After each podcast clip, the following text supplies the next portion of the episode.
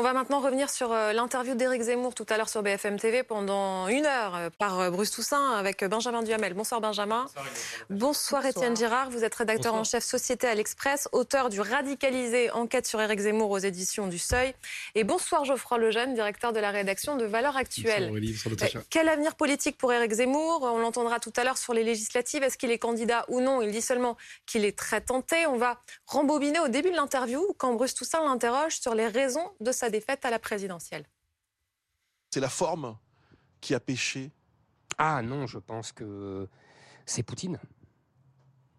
si vous voulez, euh, si on refait, euh, si on refait l'histoire, si vous me permettez, hein, de. Allez-y. Le, le 23 février au soir, le 23 février au soir, je me couche avec. C'est la veille de l'invasion. De la veille dans les sondages, je suis à 16,5. J'ai dépassé Marine Le Pen qui est à 16 et j'ai dépassé déjà depuis une semaine Valérie Pécresse qui est à 14. Je suis au second tour. Tous les commentateurs disent c'est la logique. Emmanuel Macron d'ailleurs prépare à m'affronter. Ce sont les bruits qui courent de l'Élysée. Vous les avez les mêmes que moi évidemment. À l'époque, on ne parle pas d'outrance, on ne parle pas où les, où les mêmes parlent d'outrance, mais pour le déplorer, pour dire que ça va permettre d'arriver au second tour. Et puis, le 24 février, Vladimir Poutine envahit l'Ukraine. Et là, il se passe un enchaînement absolument imprévisible, qui est que, si vous voulez, euh, les électeurs, mes électeurs, une partie de mes électeurs, se rattachent, se, rassemblent, se, euh, se rameutent, j'allais dire, derrière Emmanuel Macron. Donc ça, c'est la première partie de l'interview. Hein. Vous allez nous dire les uns les autres ce que vous avez pensé euh, de cet entretien. Quand même, Geoffroy, il y avait très peu d'autocritique. Euh, là, il dit si j'ai perdu, c'est à cause de Poutine.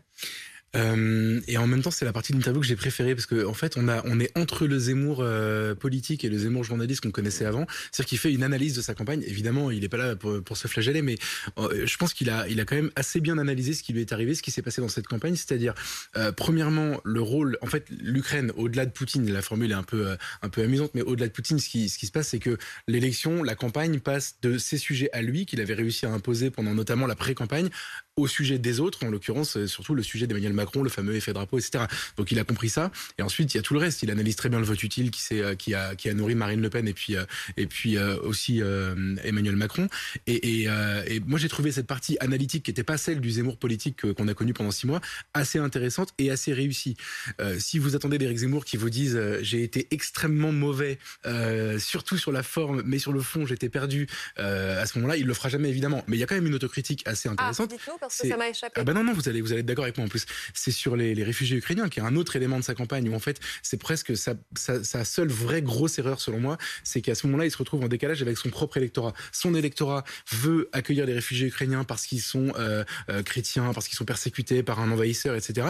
Lui ne le comprend pas. Et honnêtement, pour connaître Eric Zemmour, et Étienne sera d'accord avec moi depuis longtemps, je l'ai jamais entendu faire une autocritique comme celle-là, c'est-à-dire je me suis trompé. C'est ce que je sentais. Au début, j'étais plutôt, j'aurais dû le faire. C'était ma première cette Manière, Donc, vous avez il n'a pas vraiment eu tort. Vous avez raison. Mais quand même reconnaître une erreur comme ça, je l'avais jamais entendu. Parce qu'il a quand même cette phrase euh, est-ce qu'on peut perdre et avoir raison? C'est l'interrogation, la question qui se pose au début. Et c'est quand même en filigrane dans toute l'interview.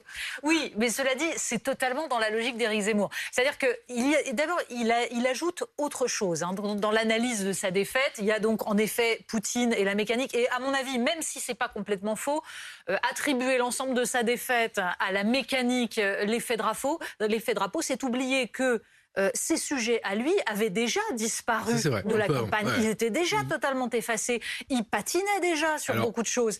Alors, il patinait pourquoi? Bah, Justement pour cette fameuse radicalité qu'il a refusé d'analyser là. Mmh. En revanche, il ajoute un deuxième point un peu plus loin dans l'interview, c'est le bombardement médiatique contre lui. Ce qui n'est pas faux là non plus. Mais justement, mm. s'il n'était pas allé se mettre dans ce coin de radicalité totale pour quelqu'un qui voulait faire l'union des droites, peut-être qu'il n'aurait pas subi un tel bombardement médiatique. Donc il lui manque une part de son analyse, je pense. En revanche, sur la question de savoir s'il a eu raison trop tôt ou pas assez, ou s'il n'a pas su se faire entendre, s'il a, si à long terme il a raison, il est dans, la droit, dans le droit fil de son analyse de l'avenir de, de, la civilisation européenne, à savoir qu'elle va être submergée si on ne fait rien, etc. Donc c'est assez logique. Et là, pour le coup, même si on peut y voir une pointe d'immodestie, on ne va pas non plus lui demander d'expliquer que euh, l'ensemble de son analyse qu'il tient, non pas depuis qu'il est candidat, mais depuis des mois et depuis des années même, depuis dix ans, serait, serait fausse. Donc ça, c'est assez logique qu'il maintienne ça. En revanche, l'autocritique, là, sur cette campagne, c'est autre chose. Mais c'est vrai qu'il va même jusqu'à faire euh, une prophétie pour euh, dire de toute façon, je finirai par avoir raison. Il dit Emmanuel Macron prépare la France de Jean-Luc Mélenchon.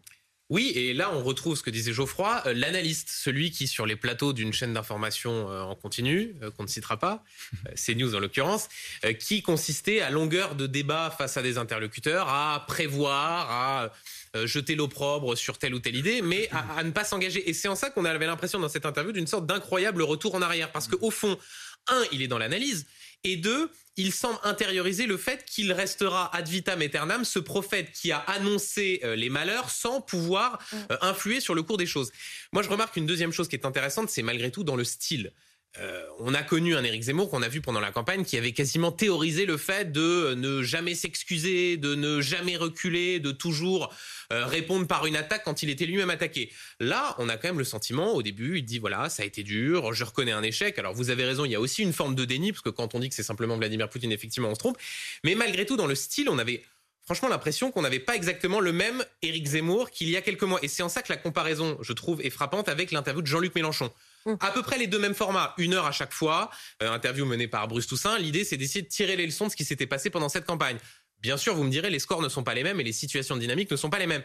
Mais pour autant, on a un Jean-Luc Mélenchon qui arrive, qui lui, on a l'impression qu'il avait gagné. Alors en réalité, il, est quand même troisième de l'élection. Il arrive, il dit, élisez-moi Premier ministre. Et là, on a un Éric Zemmour qui, un peu cotonneux, euh, explique que oui, peut-être il y a eu des erreurs et en même temps, sur les législatives, ne veut pas faire d'annonce, qui est assez singulier, parce que là encore, Bruce Toussaint le disait, quand on a une conception quasi napoléonienne de l'engagement politique, euh, on ne tergiverse pas euh, à quelques jours près quand on vous pose la question. Donc il y avait quand même, voilà, à la fois du déni, à la fois un Éric Zemmour qui reste sur ses convictions, et en même temps un style qui ne ressemble pas à celui qui était le sien auparavant. On va écouter justement ce moment l'interview dont vous parlez. Je vais vous faire un aveu. Euh, je suis très tenté. J'hésite encore pour une raison simple. Euh, est-ce que je pourrais, en me présentant dans une circonscription, mhm. euh, aider tous mes camarades qui sont sur le pont? J'avoue que je n'ai pas encore, mais c'est pour une histoire de quelques jours, réglé cette question. Ah, et on n'a pas la suite. En fait, il y a au moins 10 relances de Bruce Toussaint, des moments différents. Il essaye de savoir jusqu'à la fin de l'interview. Pourquoi euh, est-il aussi hésitant? C'est vrai que ça correspond à ce que disait euh, tout à l'heure euh, Benjamin Duhamel. On ne s'attendait pas à ce qu'il ait ce comportement.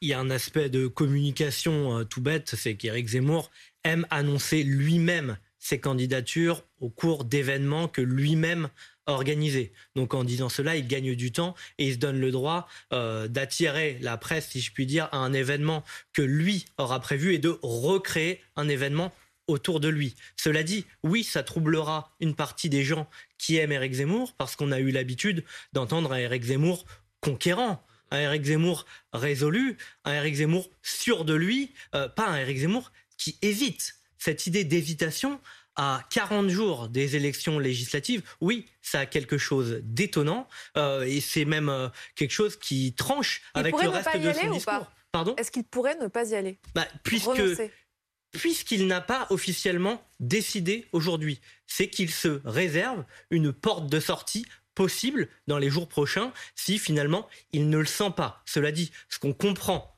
entre les lignes, c'est qu'aujourd'hui, il est plutôt dans l'idée de se présenter aux élections législatives. Donc, dans une logique tout à fait classique d'un candidat à l'élection présidentielle qui poursuit sa campagne euh, pour des élections législatives en tant que chef de file de sa famille politique. Il faut bien comprendre que c'est une logique très différente. C'est-à-dire que Éric Zemmour est passé de ce profil de de journaliste, de commentateur, d'éditorialiste, etc., au profil de candidat à l'élection présidentielle, qui est une dimension où on peut perpétuer ce qu'il avait fait en tant qu'auteur, en tant qu'essayiste, c'est-à-dire porter une vision de long terme, un discours qui emporte l'ensemble des citoyens.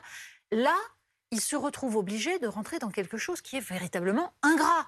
Parce que, Mmh. franchement, des élections législatives, mener un parti, c'est quelque chose qui est infernal. C'est-à-dire aller faire les marchés, aller rencontrer les gens euh, pour risquer un, score qui est quand même pas forcément glorieux parce qu'on est dans une logique où évidemment les partis qui ne sont pas le parti majoritaire sont écrasés par ce système et sont en général broyés, les scores s'en ressentent, c'est quand même pas très c'est non seulement pas très enthousiasmant, mais surtout c'est extrêmement compliqué de réussir ensuite à emporter les autres, c'est-à-dire à sauver tous, ces, tous ceux qui l'ont suivi. J'ai deux doigts qui se lèvent, lequel je choisis Le plus jeune.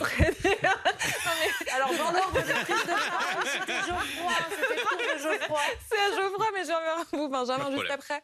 Euh, Il a encore un avenir politique parce qu'il nous dit je vais donner des conférences, je vais transformer mon parti en école. Euh, et c'est vrai qu'on s'interroge est-ce qu'il veut même, ne serait-ce qu'être candidat aux législatives? À quoi pense-t-il? Honnêtement, je suis d'accord. J'ai trouvé cette partie de l'interview assez flottante. En fait, il répond pas à la question. Il est relancé euh, et c'est un moment où on le reconnaît plus. On est, moi, je suis d'accord avec Benjamin. Maintenant, euh, en fait, il faut se mettre à sa place aussi. C'est quelqu'un qui, qui en fait, s'est présenté à l'élection présidentielle en pensant qu'il allait pouvoir mettre le sujet de civilisation au centre du débat et notamment les questions d'immigration, etc. Mais la civilisation, la survie de la France. Et en fait, il se retrouve au lendemain de, de l'élection en constatant que c'est le pouvoir d'achat qui a été, euh, qui a été l'élément déclencheur du vote. Et, et donc, c'est très déroutant pour quelqu'un comme lui. Et ces deux, euh, disons, meilleurs amis dans le domaine de la politique ont fait une analyse qui va dans le même sens. C'est Patrick Buisson, le premier, le politologue qui avait conseillé Nicolas Sarkozy, qui, dans une interview au Point il y a quelques jours, a dit que euh, les deux candidats qui avaient été au second tour, Macron-Marine Le Pen, étaient les candidats du poste politique, c'est-à-dire ceux qui parlent, en gros, qui s'adressent euh, aux citoyens en leur parlant de leur sujet du quotidien et pas de la civilisation, et que ça avait été la grande victoire de ça. Et euh, Philippe de Villiers, lui, a une autre formule pour dire que ceux qui ont gagné, ce sont ceux qui se sont adressés aussi aux Français en tant que consommateurs et pas en tant que citoyens. C'est une claque pour Éric Zemmour. Il a pensé que c'était pas le cas. Il a pensé qu'il allait pouvoir réveiller un instinct de survie chez les Français. Ça n'a pas été le cas. Donc, la question de son avenir en politique, moi, je, je, suis, je connais pas, j'ai pas d'infos, etc. sur sa candidature, mais je pense que c'est surtout ça qui doit digérer. C'est ça le plus dur. C'est pour ça qu'on ne le reconnaît pas aujourd'hui. Je ne vous donne la parole que si vous avez une info, Benjamin. Parce qu'on doit aller à gauche. là. Alors, je vais peut-être dire que j'en ai une. Non, là, Ouais. un, Oui. on a quand même le sentiment qu'il va y aller. Oui. Et deux, ce qui est difficile pour Éric Zemmour, c'est que dans toute cette partie de la politique, en fait, il ne peut qu'entériner le fait que le rapport de force lui est défavorable par rapport à Marine Le Pen. Parce que la réalité, c'est que de toute façon, Marine Le Pen a fait le choix eh bien, d'aller vers une forme de tentative d'élimination de reconquête. Et donc, euh, il ne peut que regarder ça, le déplorer, mais le regarder. On va au QG de Jean-Luc Mélenchon. Euh, Merci Benjamin. Retrouver euh, Élise Phillips. Bonsoir Élise. Je ne vais pas vous demander si vous voyez de la fumée blanche. Dites-nous seulement où on en est des négociations entre la France insoumise et le Parti socialiste. Pour l'instant, il y a peu d'infos concrètes qui filtrent encore sur ce qui se passe pendant la réunion. On attend un accord qui pourrait être acté pendant la nuit, mais les négociations durent un peu plus longtemps que prévu parce qu'il y a pas mal de détails à régler, pas mal de points de blocage aussi entre le Parti socialiste et la France insoumise. Les deux partis ont des visions différentes sur l'Union européenne, par exemple. Il y a aussi la question importante des circonscriptions pour les législatives et comment elles vont être départagées entre les deux partis. Euh, Ces points sont cruciaux. Ça peut expliquer euh, qu'ils ne soient pas encore tranchés, mais tout à l'heure, on a tout de même quelques précisions sur l'avancée des négociations de la part de Julien Bayou, secrétaire général d'Europe Écologie Les Verts. Il a assisté à la réunion cet après-midi et tout à l'heure, devant nos caméras, il y a à peu près une heure, il s'est montré confiant. Selon lui, les discussions avancent bien entre les deux parties. Écoutez-le, c'était avec Domiti Berthaud tout à l'heure. Je suis très agréablement surpris de la qualité des échanges sur euh, les éléments de bannière commune. euh, ça progresse. Le Parti socialiste a expliqué que, enfin, je les laisserai le développer, mais qu'en gros, euh, cette idée de coalition, cette idée de pouvoir agréger toutes les forces euh, leur convenait, que c'était euh, une stratégie qu'ils pouvaient endosser. Voilà, et même si certains voyants sont au vert, il y a tout de même encore quelques dissensions au sein du Parti socialiste. Des dissensions assez importantes d'ailleurs, car certains membres du parti n'approuvent pas l'idée d'une union derrière la France insoumise de Jean-Luc Mélenchon, surtout qu'elle serait vouée à durer dans le temps. Au sein du PS, certains parlent même d'une guerre de sécession. Et puis, certains membres du Parti socialiste souhaiteraient être consultés avant tout accord avec la France insoumise. Merci beaucoup, Élise Phillips. Avec Domiti Berthaud, Euh, les réunions avec le Parti communiste euh, au- devraient commencer à 22h. En fait, tout est décalé parce que ça prend beaucoup de temps avec les socialistes. Je vois même les militants, certains militants qui demandent un conseil national du PS avant vraiment d'entériner euh, l'accord, euh, si tant est qu'il mais- était trouvé. C'est compliqué quand même. Le, le Parti socialiste est dans une situation totalement impossible. C'est-à-dire qu'ils ne sont pas en position de négocier face à la France insoumise qui a décidé de leur faire boire le calice jusqu'à la lie et de les humilier jusqu'au bout, puisque Jean-Luc Mélenchon a quand même un vieux compte à régler avec euh, le Parti socialiste et parce que de toute façon, euh, ils sont prêts à se vendre pour un plat de lentilles, à lâcher absolument tout le fond de leur héritage. Mais de l'autre côté, ceux qui refusent cet accord sont pas plus dignes, en fait. Parce qu'après tout, un parti n'existe que s'il a des élus. le, chef d'un parti doit faire en sorte d'avoir un minimum d'élus. C'est ce qu'essaye de faire Olivier Faure. Et les autres en face qui lui reprochent d'abandonner toute la cohérence idéologique sont ceux qui ont fait que le Parti socialiste en est aujourd'hui à 1,7% à l'élection présidentielle. Le problème, c'est que c'est un parti qui n'a jamais réglé ces débats idéologiques de fond, qui a totalement abandonné toute réflexion sur le néolibéralisme libéralisme, sur l'Union européenne, sur les, modes de production et ce que ça impliquait sur la destruction des classes populaires et des classes moyennes dans les pays occidentaux? Rien, ils n'ont pas réfléchi depuis, depuis 15-20 ans. Donc évidemment, ils en sont là. Est-ce qu'il y a encore quelque chose à sauver? Je dire, c'est la seule question en fait. Et quoi, à part des postes? Étienne, c'est euh, Laurent Neumann ce matin qui disait euh, c'est ou la gauche plurielle ou la gauche plus rien. On peut le résumer comme ça? Euh, ce s'agit du Parti socialiste, c'est évident, ils sont plus du tout en position de pouvoir aller aux élections législatives de leur côté en espérant avoir euh, un nombre intéressant euh, de députés. En réalité, il faut se poser la question de quel parti socialiste on parle? Mmh. euh, pour déterminer est-ce que euh, c'est vraiment un reniement ou pas? Si on parle du Parti socialiste des années Hollande, des années Hollande au pouvoir, oui, c'est un reniement. Évidemment, l'idéologie du pacte de responsabilité du CICE ne se retrouve pas dans ce projet d'alliance avec la France insoumise.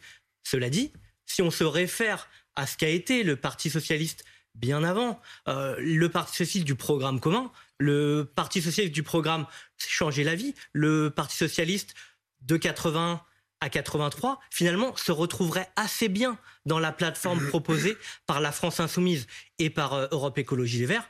Qu'est-ce qui se passe aujourd'hui? C'est la séparation de deux morceaux du Parti socialiste qui se sont retrouvés en 1975 à partir du congrès de Pau. D'un côté, la première gauche centralisatrice, redistributrice de François Mitterrand et beaucoup d'autres.